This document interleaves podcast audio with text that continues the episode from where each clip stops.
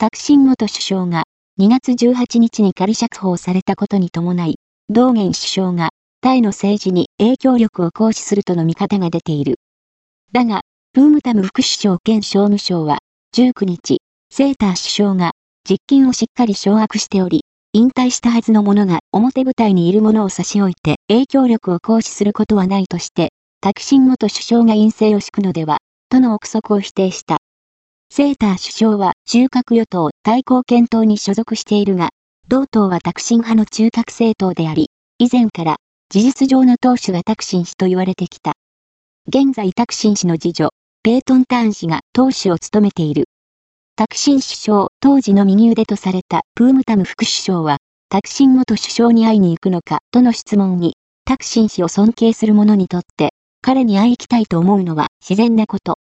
私も彼を愛しており、会いに行きたい。